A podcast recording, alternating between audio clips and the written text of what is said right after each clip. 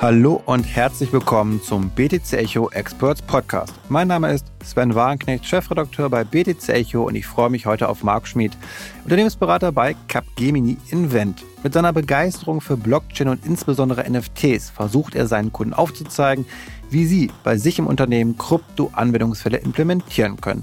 Wie fähig deutsche Unternehmen sind, wenn es um Krypto geht, welche Industriesektoren das größte Blockchain-Anwendungspotenzial besitzen und ob private Blockchain-Lösungen am Ende den kürzeren ziehen, werden wir in diesem Podcast besprechen. Ja, herzlich willkommen, Marc. Äh, so wie ich dich kennengelernt habe, bist du ein großer NFT-Fan, kann man sagen. Ich habe zu Weihnachten von dir eine Grußkarte bekommen, allerdings keine physische, so wie man das eigentlich kennt, sondern als NFT, eine Schneeflocke, genauer gesagt. Ähm, da würde mich jetzt mal interessieren, wie kamt ihr darauf, bei Capgemini Invent jetzt Schneeflocken zu versenden? Ja, lieber Sven, vielen Dank erstmal für die Einladung. Wie kamen wir darauf? Tatsächlich so ein bisschen, muss ich ein bisschen ausholen, in unserer DNA verstehen wir uns als innovativ und ähm, als, ja, als Unternehmen, das Dinge ausprobiert. Und wie du gerade schon sagst, beschäftigen wir uns viel mit Blockchain. Und dann war irgendwo naheliegend, dass wir uns mit, weil wir uns eben so viel mit NFTs beschäftigen, äh, auch unseren Kunden, sage ich mal, oder unseren Bekannten und Freunden, unserem Netzwerk eine kleine Kostprobe geben, was wir so machen und was wir so können. Und was liegt an Weihnachten da näher als die Schneeflocke? Äh, und dann haben wir, warst du auch einer der Empfänger des Ganzen, ja. Genau, das fand ich ganz nett. Die war ja wie es sich gehört, auch einzigartig. Also durch meinen Namen generiert seid ihr anders aus als die anderen Schneeflocken. Und ähm, also das heißt, konkret ging es eigentlich nur um Education. Das heißt, man hat was ganz Einfaches, einen simplen Anwendungsfall, der jetzt vielleicht gar nicht so einen Riesennutzen hat, auch wenn ich die bei OpenSea äh, dann sehen konnte, dann meine NFT-Schneeflocke. Ich glaube, äh, Handeln ist schwierig, also Geld würde mir keiner wahrscheinlich für bieten. Wird wahrscheinlich schwierig werden, aber das ist dann der Grund oder steckt da noch ein anderer Nutzen hinter? Nee, da stand erstmal kein größerer Nutzen dahinter. Äh, wie du schon sagtest, eine Weihnachtskarte im Analogen. Nach ein paar Monaten äh, wandert die auf dem Schreibtisch auch immer ein bisschen weiter nach unten im Stapel. Und wäre so auch mit unserer digitalen, äh, du wirst wahrscheinlich keine, keine großen Gewinne damit in der Zukunft ja. erzielen, aber du weißt nie, also vielleicht doch auf, auf, aufbewahren. Ähm, genau, also der Learning-Effekt, das ist auch letztendlich das, was wir unseren Kunden immer, immer wieder sagen. Es, es muss nicht das eine große Blockchain-Transformationsprojekt sein, mit dem jeder startet, sondern im Privaten macht man kleine Schritte, auch Unternehmen sollten als erstmal kleine Schritte machen. Und unsere Erfahrung ist wirklich, dass sich NFTs dafür hervorragend mhm. eignen. Ist ja auch für viele wahrscheinlich das erste NFT, was sie haben. Und vielleicht erinnert man sich in ein paar Jahren, wenn es dann ganz üblich ist, immer Grußkarten als NFT zu bekommen, dann, ja, okay, meine erste, das war eine Schneeflocke zu Weihnachten. Und allein dafür ist es vielleicht schon ganz nett. Gab es auch Reaktionen im Sinne von, ist das jetzt Spam? Was soll das Ganze? Ähm, wo Leute komplett überfordert waren davon? Äh, Habe ich nicht mitbekommen tatsächlich. Äh, muss natürlich dazu sagen, die, die Leute, äh, die das bekommen haben, die kannten wir ja schon davor und dementsprechend hatten viele von denen auch schon mal mit uns oder mit Blockchain zu tun. Und da war das dann wahrscheinlich mhm. der, der logische Schritt, auch sowas von uns zu bekommen. Gut, gut. Kommen wir mal von den Schneeflocken, so schön sie auch sind, mal zum eigentlichen Beratungsgeschäft dann, also mit den Kunden. Da würde mich jetzt interessieren, Marc, was ist denn da so das häufigste Thema? Also wenn die auf euch zukommen, wo könnt ihr da eigentlich helfen und, und wo, wo, wo drückt der Schuh? Ja, total breit. Also unser Team ähm, hier in Deutschland, wir haben Expertise für Blockchain. Ähm, entsprechend auch die, die Programmierung, also End-to-End -End, und sind erstmal branchenagnostisch. Das heißt, wir haben wirklich Anfragen von öffentlicher Sektor über Automobil bis hin zu auch ganz viel aus, dem, aus der Finanzbranche, ähm, wo sich Gedanken gemacht wurde, hey, können wir dieses Projekt nicht mit oder dieses Problem nicht mit Blockchain lösen. Wir wollen hier folgendes Blockchain-Projekt machen und ähm, dann wird auf Capgemini Invent zugegangen, letztendlich dann vielleicht auf, un, auf, unsere, auf unsere Einheit und da wird erstmal diskutiert.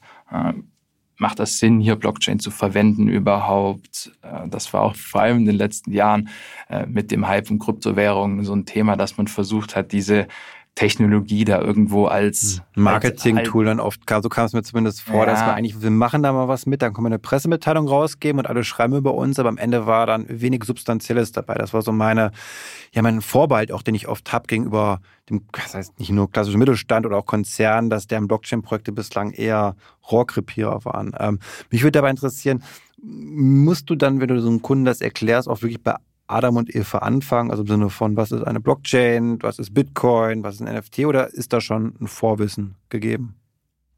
Auch hier wieder, it depends. Ne? Die, die Diversität bei Kunden ist ähnlich groß wie unserem Freundes- oder Bekanntenkreis. Äh, wenn wir uns zurückerinnern an die Schulklasse vielleicht oder an, an die Universität, äh, die eine hat sich für das interessiert, der andere für das. Es gab hier Vorwissen dort, der eine hat das Buch gelesen, die andere das. Ähm, sodass wir eben auch Kunden haben, die teilweise Mitarbeitende haben, die seit Jahren wirklich mit der Thematik beschäftigen im Privaten. Es gibt aber auch Unternehmen, die wirklich noch keine Expertise haben. Und vor allem für diese Unternehmen äh, sagen wir, warum NFT nicht mal als Einstieg nutzen? Man lernt eben so viel damit. Hm. Ist vielleicht ganz schön, also eine Alternative zum Bitcoin zu haben, oft wird einem die Blockchain-Technologie über Bitcoin erklärt und so hat man noch etwas Bitcoin ist nicht visuell in dem Sinne, sozusagen NFT habe ich immer eine Schneeflocke zum Beispiel oder irgendwas anderes, was vielleicht aber einfach hilft, das Ganze zu lernen. Also wir lernen ja auch eben sehr visuell und das ist, glaube ich, ganz gut. Und was mich aber nochmal interessieren würde jetzt, sagen wir mal, ich bin jetzt ein Unternehmer, habe ein mittelständisches Unternehmen und überlege jetzt was zu machen. Was sind so Kriterien, um herauszufinden, ob jetzt eine Blockchain-Anwendung Sinn macht oder keine? Was kannst du da demjenigen an die Hand geben? Ja, steht, steht und fällt ganz oft mit tatsächlich den Daten, welche Informationen sollen auf der Blockchain gespeichert oder ausgetauscht werden. Und ganz, ganz oft, und du hattest vorher Rohrkrepierer angesprochen, geht es nicht über den Proof of Concept hinaus, wenn man feststellt, okay, wir arbeiten eigentlich hier mit Daten, die sensibel sind, die laut Datenschutzgesetz auf jeden Fall nicht auf einer öffentlichen, ähm, ja, auf einem öffentlichen Ledger gespeichert werden sollten. Äh, und um das eben zu vermeiden, sollte man sich wirklich im Vorhinein Gedanken machen, welche Informationen und Daten möchte ich austauschen. Ähm, das ist wirklich key für ein erfolgreiches Projekt. Okay, und wenn ich jetzt mal drüber nachdenke, ich muss eine Anonymisierung durchführen, dann könnte ich diese Daten als Unternehmen jetzt auf die Blockchain packen. Das ist aber eigentlich gut lösbar. Das heißt, die Unternehmen müssten sich erstmal Gedanken machen, wie anonymisiere ich Daten und dann hätten sie diesen, dieses Problem, sage ich mal, außer Kraft gesetzt, oder? Absolut. Also die Anonymisierung muss immer off-chain, sagen wir dazu, also außerhalb der Blockchain stattfinden. Und dann könnte man rein theoretisch, wenn das personenbezogene Daten sind, den, diesen Personen eben entsprechende IDs zuweisen und dann nur noch on-chain, also auf der Blockchain, wirklich nur noch mit IDs arbeiten und auf IDs referenzieren. Ähm, das ist möglich und eigentlich aktuell auch der einzige Weg, genau damit umzugehen. Ja. Okay, und ähm, wenn wir jetzt mal so ein bisschen schauen, was sind so mögliche Nutzen davon? Also, ja, das eine ist halt Education, vielleicht auch ein bisschen Marketing, aber mal ganz konkret bei NFTs für ein Unternehmen. Was, was, was siehst du da gerade besonders stark äh, zeitnah als, als sinnvollen Use Case? Ja, ein Use Case, mit dem wir uns aktuell relativ viel beschäftigen, ist der digitale Produktausweis. 2024 soll da ähm, ja graduell von der Europäischen Union und auf EU-Ebene ähm, eben diese eingeführt werden. Zunächst erstmal für drei Branchen, nämlich für die Textilbranche, für ähm, Batterien für E-Autos und die Bauindustrie war das dritte, ganz genau. Ähm, aber auch perspektivisch eben auf weitere Branchen ausgerollt werden. Was versteht man eben genau dahinter? Wir wollen als Gesellschaft nachhaltiger werden. Wir wollen besser verstehen, welche äh, welche Ressourcen werden überhaupt verwendet, aufgebracht, äh, ausgestoßen, im Zweifel auch bei der Produktion von Produkten, eben in der ganzen Wertschöpfungskette, von Produktion über Verbrauch bis zu Recycling.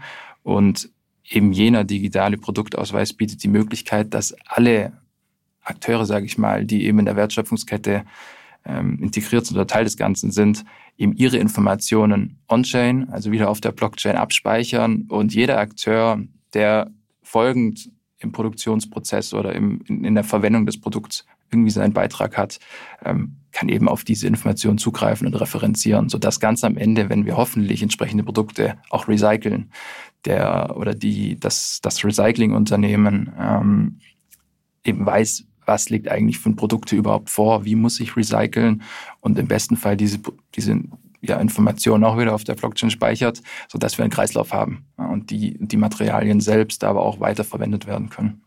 Finde ich ganz interessant, dass du das ansprichst, denn ich kann mich erinnern, das war schon einer der ersten großen Hoffnungen und Use Cases außerhalb des Finance-Bereichs, also Supply Chain damals. Ich kann mich an 2018 so erinnern, da gab es da sehr viele Projekte zu und da glaube ich auch gerade jetzt natürlich das Thema Nachhaltigkeit, ESG, was immer mehr kommt, was in jedem Unternehmen einfach ganz weit oben steht auf ja. der Agenda, dass das vielleicht auch die große Chance ist, mal abgesehen vom reinen Finance-Aspekt bei Blockchain, wirklich ja auch zeitnah in die kommerzielle Umsetzung zu gelangen, ähm, sei es im Tracking vielleicht von, von Produkten irgendwie dann, aber dann vielleicht auch im Bereich CO2-Tokenisierung fand ich ganz spannend. Da habe ich jetzt auch relativ viel gehört, natürlich, weil immer mehr Industrien brauchen diese CO2-Zertifikate und wie bildet man das ab, dass man eben auch weiß, dass es kein Fake ist, sage ich jetzt mal, ja. die Kompensation, sondern dass das nachgehalten werden kann. Und das ist für mich einfach ein gigantischer Bereich. Und ähm, es geht ja auch in die Richtung, das gerade kurz angesprochen, schon digitale Zwillinge auch vielleicht. Das ist auch nochmal auch ein spezieller Bereich, gerade bei vielleicht Autos zum Beispiel, dass ich dann irgendwie meinen Daimler mal als digitalen Zwilling habe. Glaubst du, dass, ähm, wie weit sind wir da noch von entfernt, dass wir also für, für Güter, ob jetzt Maschinen sind oder Autos, da in Zukunft schon digitale Zwillinge sehen werden, auch vielleicht als NFT? Was, was schätzt du da ein? Ja, ja, große Frage. Vor allem in der Automobilindustrie haben wir natürlich das Thema, oder grundsätzlich erstmal im Blockchain haben wir das Thema, wenn es einmal drauf liegt, dann, dann liegt es da erstmal für immer. Und entsprechend müssen die Informationen, die auf die Blockchain geladen werden, auch geprüft sein, beziehungsweise wir müssen dieser Person, dieser Institution, dem Unternehmen einfach vertrauen. Ähm, Gerade der Automarkt ist so fragmentiert, wenn wir uns vorstellen, wir kaufen uns irgendwo ein Auto, ähm, nach zwei Jahren müssen wir vielleicht zum TÜV, dann ziehen wir um, das Auto wird verkauft in ein anderes Land, ähm, dann geht man dort entsprechend mal äh, zum, zum TÜV in dem entsprechenden Land, äh, es muss repariert werden, man hätte einen kleineren Unfall gehabt und so weiter und so fort. Und all diese Informationen müssten sich auch in dem digitalen Zwilling ähm, wiederfinden. Ähm, heißt, alle Institutionen oder Firmen, die eben auch Informationen zu diesem digitalen Zwilling hinzufügen, müssen man müsste denen vertrauen. Und da, das ist so ein bisschen die Krux der Geschichte. Ähm, wie schafft man Betrug in dem System zu vermeiden? Der digitale Zwilling ist eine hervorragende Idee in der Theorie, in der Praxis sehr schwer umsetzbar, weil es eben ganz viele Unternehmen und Werkstätten und so mhm. weiter und so fort gibt. Ähm, deswegen tatsächlich meine Meinung oder unsere Meinung tatsächlich hervor, hervorragend in der Theorie, in der Praxis noch ganz, ganz schwer umzusetzen. Wie bei übrigens ganz vielen Blockchain-Projekten, weil gerade auch bei dem digitalen Zwilling oder Produktpassport, man muss Anreize schaffen. Du hattest gerade auch den CO2-Handel äh, angesprochen. Man muss Anreize schaffen, dass die Unternehmen eben teilnehmen und bei langen Lieferketten oder bei, bei langen Nutzungszyklen mit ganz vielen unterschiedlichen Akteuren wird das eben genau schwer. Der am Ende der Wertschöpfungskette steht, hat einen ganz anderen Nutzen von den Informationen wie das Unternehmen ganz am Anfang oder die Person. Und viel, viel weniger Motivation gibt es eben am Anfang auch, diese Informationen zur Verfügung zu stellen. Mhm.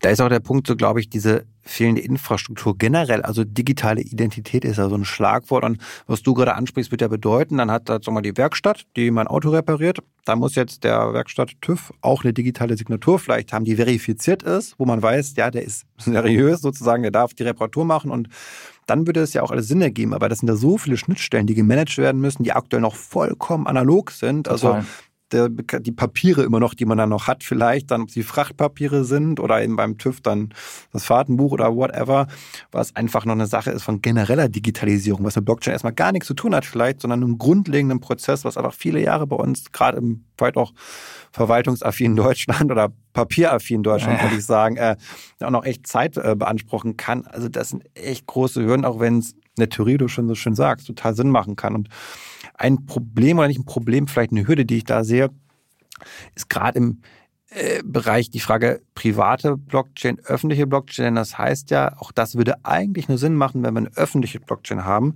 auf die sich alle so Automobilhersteller einigen können und nicht nur Daimler, nur VW oder Tesla jetzt diese eine bereitstellt, weil dann wird da keine Schnittstellen wahrscheinlich stattfinden, weil keiner hat Lust sozusagen, äh, die Daten an eine Blockchain weiterzugeben, die jetzt eine Hoheit, im Hoheitsbereich liegt eines einzelnen Akteurs vielleicht, sondern auch da ist ja die Frage, wer ist bereit, in eine öffentliche Infrastruktur, die Blockchain ist in dem Fall eine Art öffentliche Infrastruktur, ja.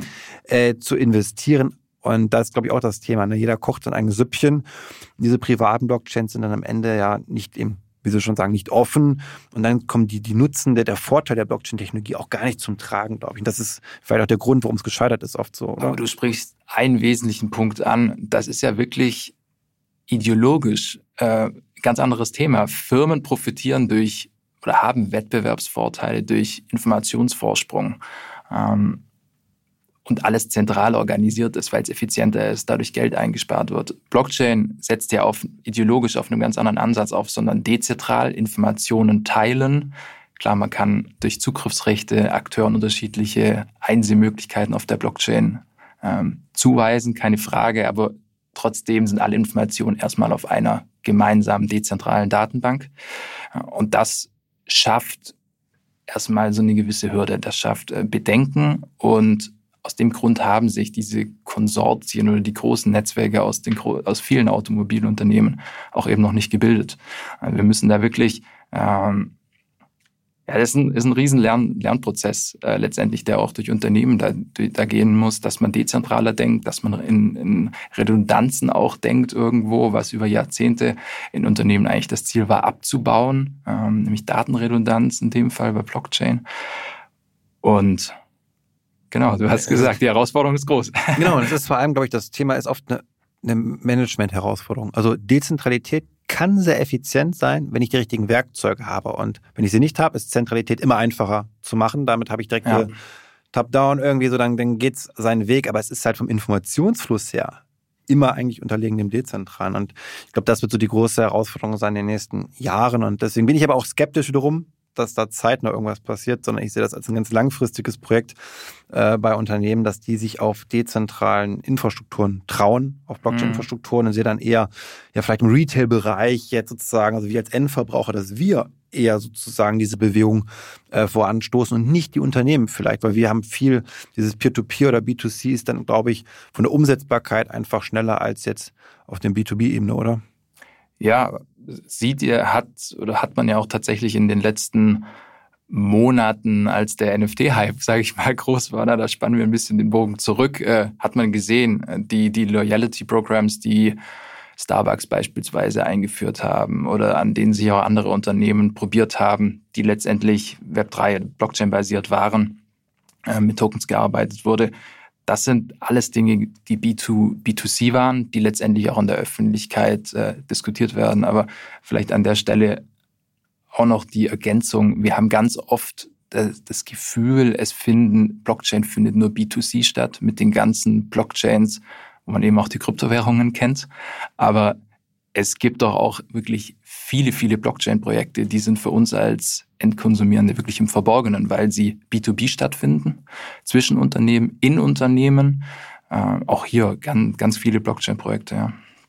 Okay, gut, dann würde ich sagen, äh, dir mal ganz viel Erfolg weiterhin dann bei der Unternehmensberatung, dass du möglichst viele Unternehmen dafür überzeugst, sich zu öffnen dann eben für die Blockchain-Technologie, dass wir dann konkrete Fortschritte sehen in nächster Zeit. Und ja, euch, liebe Zuhörerinnen und Zuhörer, wünsche ich damit auch alles Gute und sage bis zum nächsten Mal.